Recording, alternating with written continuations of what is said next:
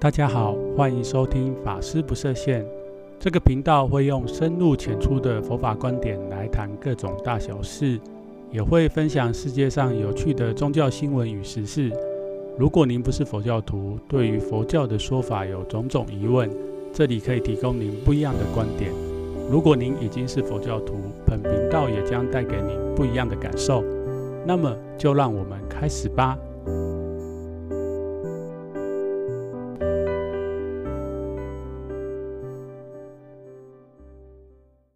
大家好，欢迎回到法师不设限。今天想要跟大家聊一聊一个比较特别的话题。在进入讨论之前呢，小禅这边首先想要先感谢大家。这个节目从开播以来到现在已经将近一个月了，不晓得您是刚加入的新朋友，还是已经认识小常很久的旧朋友，小常都要感谢你，因为大家持续的收听以及支持，所以让我每次在录音的时候都会有更多的动力，然后也会想要把自己所学还有在佛法上面所体验到的，跟更多的朋友分享。那就像我在节目里面的介绍一样，如果大家对于这个节目有什么样的想法或建议，那小禅这边非常欢迎大家随时可以跟我联络。然后，如果你觉得这个节目不错，小常也希望你可以帮忙，就是跟更多的朋友分享。那接下来，让我们进入今天的主题。今天想要跟大家谈谈器官捐赠这个议题。那为什么会选这个题目呢？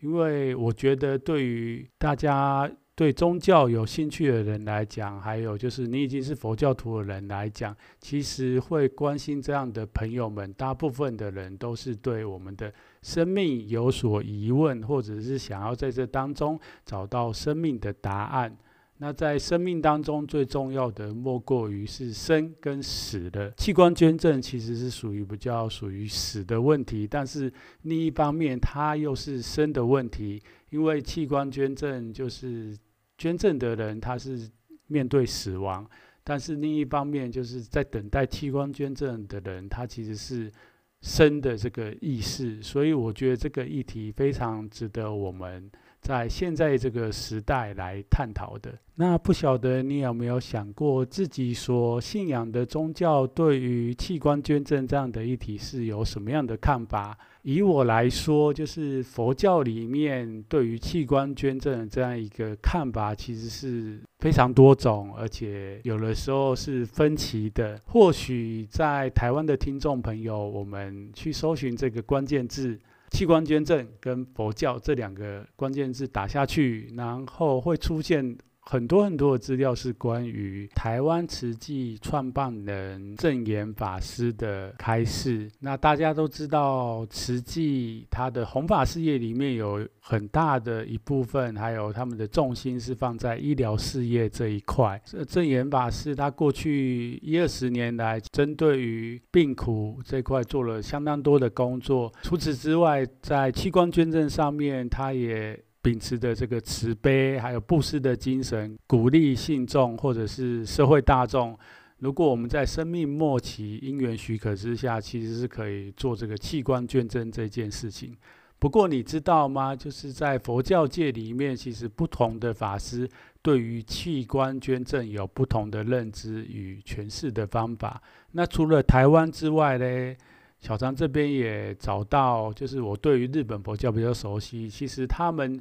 在早在三四十年前就针对这个议题有做了非常多的讨论，还有对于日本社会的一个影响。那接下来就是我想要在这一个节目里面来跟大家做分享。那不免俗了在以宗教的观点，特别是以我自己的宗教佛教来做分享之前呢，首先我还是想要带大家来看一下，就是当今现在的医疗技术针对于这个器官捐赠的一些数据，还有一些背景资料。我先，我必须先强调，就是我并不，小张不是学医的，所以在里面探讨的一些医疗技术上面，如果有一些过失，还请听众朋友你们见谅，或者是你们本身是学医学的，如果我有讲错的地方，也请大家。之后可以给我回馈。那我这个这一集主要还是会以这个佛教的观点，怎么探讨这件事情来跟大家做分享。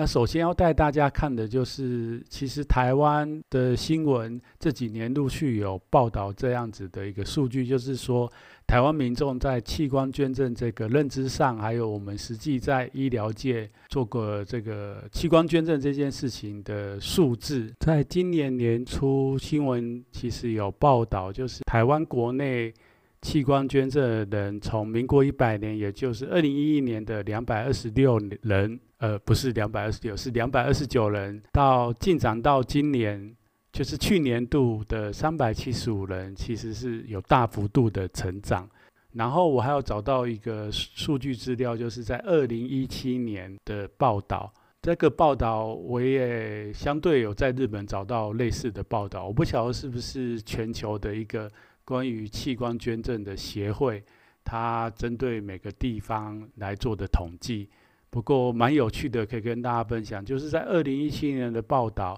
台湾虽然过去这十几年来，因为积极的推广还有鼓励，让这个数据翻得蛮多的。不过，在二零一七年的这个数据里面呢，台湾的每百万人捐捐赠率只到五点二六，还当然没有办法，完全没有办法比上欧美这些国家。那在亚洲捐赠率，甚至还低于南韩的十点六与香港的六点零。那以上是替大家做一点背景资料的整理。另外就是，其实在去年台湾的公司有推出一部戏，这部戏的名称叫做《生死接线员》。那我小常这边我是没有看，不过因为在找这个器官捐赠台湾的相关背景资料的时候，发现有这份资有有这部片，那稍微看了一下网络上人家的。评论其实还蛮想去看的，那也推荐如果有兴趣想要了解，就是这部片主要是在拍摄医护人员他从事的工作是照顾手术以及等待心脏移植的病人。那我觉得这个戏里面应该会蛮深刻，很多让我们启发关于器官捐赠这件事情的内容。不过，比起这个比较正向的在讲这件事情的台湾社会来讲，我却发现蛮有趣的，就是在日本，刚刚的那一份数据，前面有提到，二零一七年，其实在亚洲地区，虽然我们输给南韩跟香港，可是我们却远远数据大于日本。那在日本那一边呢，同样的是大众媒体。我发现日本非常著名的作家东野圭吾曾经写了一部小说，叫《人鱼沉睡的家》。他就是在描述一个小女孩因为意外，然后造成脑死。不过过程当中当然就是非常曲折离奇。当父母亲最后决定要舍弃这个小女孩的生命，但却发现这个小女孩她还有生命迹象。因为这个这本书我也是没有看，所以我只能稍微介绍到这里。然后会提到这个台湾的这部片跟日本的这部小说，其实就知道这个议题其实是非常复杂的。那接下来我想还是回到我的本行，就是佛教到底怎么样看待这件事情。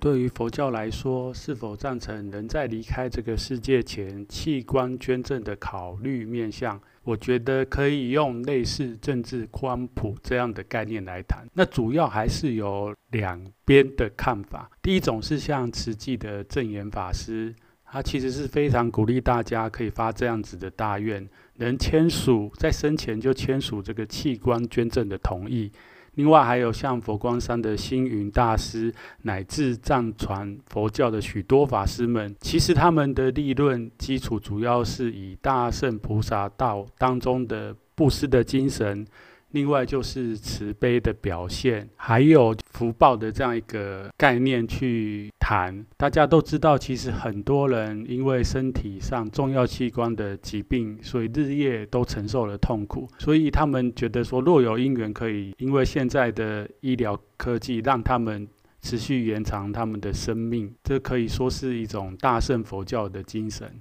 既自利又利他。那另外一个立场，其实就是相对来讲持比较保留的态度。那这些法师主要是站在佛教对于死亡，还有人命终时最后几个小时的状态，会决定他往生的方向的角度来谈。那这类的说法是说，一般来说，器官捐赠是需要人在往生之前，也就是身体还残留有温度，或者是说。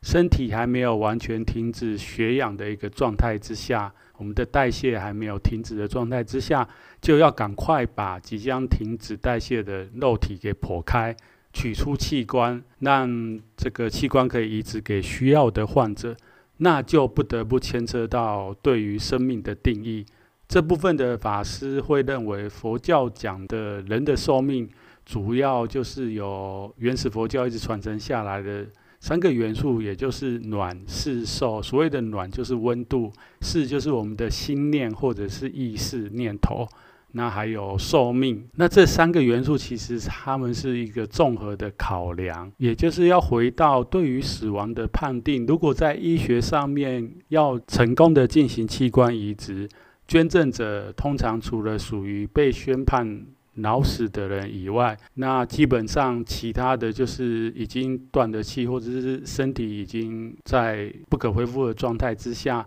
基本上是没有办法做器官移植。那怎么判断脑死就等于死亡？这一点除了在医学上面，从一九六零年以来，现在是一个在实行的措施。不过这方面也是还是一直有争议。那佛教当然在刚刚提的这个脑死的状态，是否就等于没有意识上面有很多的疑问，所以一般来讲，持保留态度的法师们其实是针对这一点来做回应。当然，我这边也还没有讲到佛教特别现在就是在汉传佛教，其实大部分的法师都会鼓励信众。要求生净土，也就是强调一个这样的概念，就是我们人在往生之后的八小时之内，尽量不要碰触亡者，因为这样子是会让他们的意识在离开这个肉体是非常痛苦的，或者起的不好的念头，所以持不叫保。保持态度的法师就会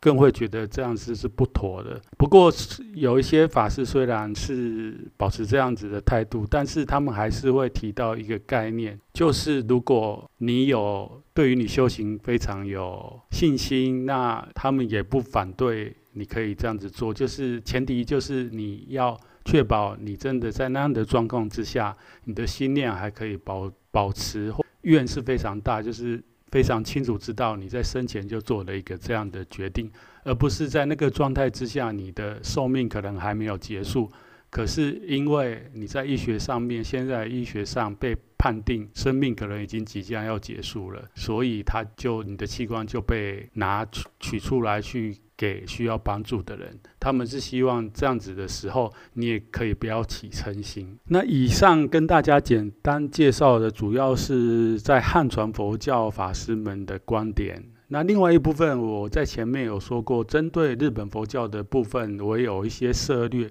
那我却非常有趣的发现到，其实他们几个比较大的教团，像天台宗或者是真言宗，基本上教团官方他们是不是很赞成所谓的器官捐赠这件事情？在这边也跟大家做一下分享，他们主要不是赞成这个人做器官捐赠，有两大原因哈。第一个是他们根据佛教思想的发展，就是他们有提出原始佛教一直到部派佛教，还有大乘佛教对于生命的定义与认知，还有他们针对不同文献有做出整理，然后提出反论。这个反论一样是我刚刚前面提到，就是我们汉传佛教在这个比较保持保留态度法师们提到的，目前医学上其实对于人死亡的定义与佛教的知识有巨大的落差之外，另外他们也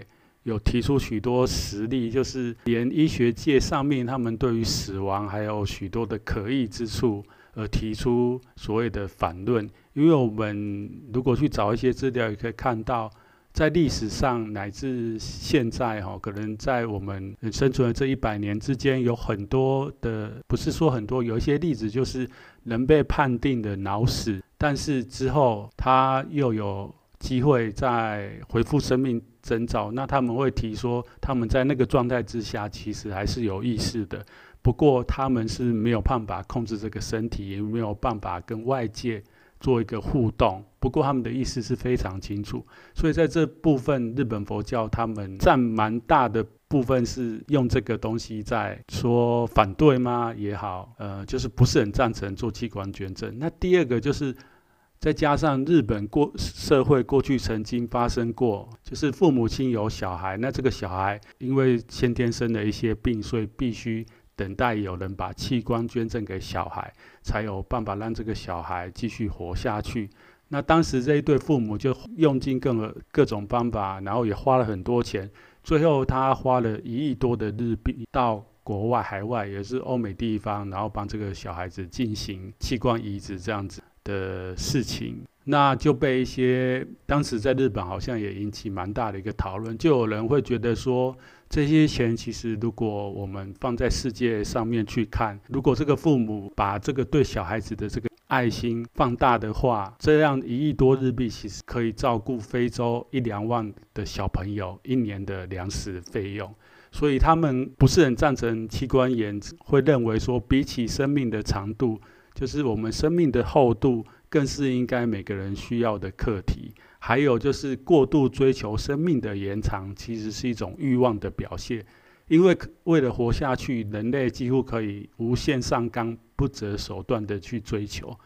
那在生而为人，他们认为应该是从小就要教导我们如何爱护身体、保护生命这样的概念，比起之后种种不当的行为与念头，想要去透过人定胜天的想法延长生命，还来得重要。那以上大概替大家快速解释针对器官捐赠这个议题，到目前为止佛教界的看法，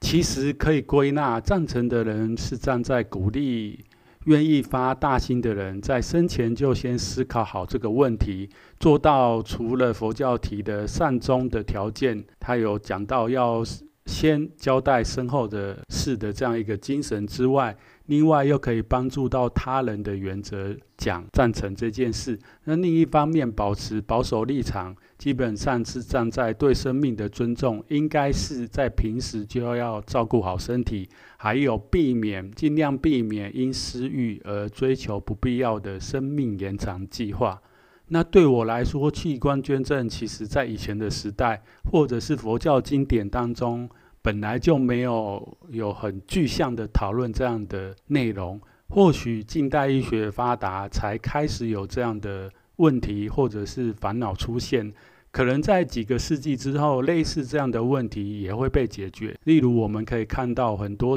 电影或科幻小说描述未来的器官是可以在实验室内被培养的，又或者最近我看的这个 Cyberpunk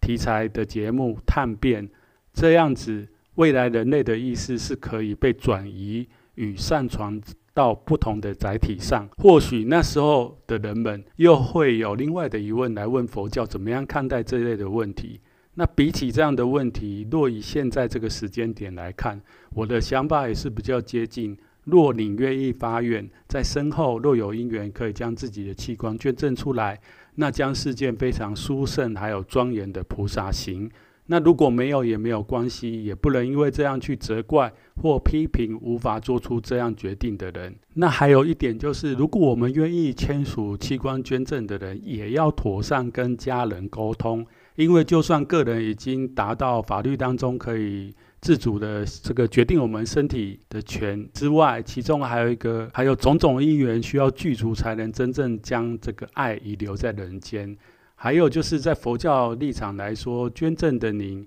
还要有难舍能舍与不执着的心念才行。不然可能有限度的爱心上面做这样的事情，因为在事项上面这件事本身就是有一个很具体的捐赠的人，还有器官，还有接收者。那彼此可能透过这样的连接，产生各式各样的因缘，是未来的生命当中我们会不晓得会发生什么样的事情。那以上是小禅的一些想法。那本集的节目差不多也到这边了，希望以上的讨论可以给大家一些思考的空间，然后也来帮助我们去思考，平常在平常健康的时候就去思考生命的。意义与一些疑问。那如果你对宗教世界有任何的困惑，非常欢迎你的来信与准时收听本频道。那也请订阅与分享这个频道给有兴趣的朋友。在此感谢您的收听，那我们下集见喽。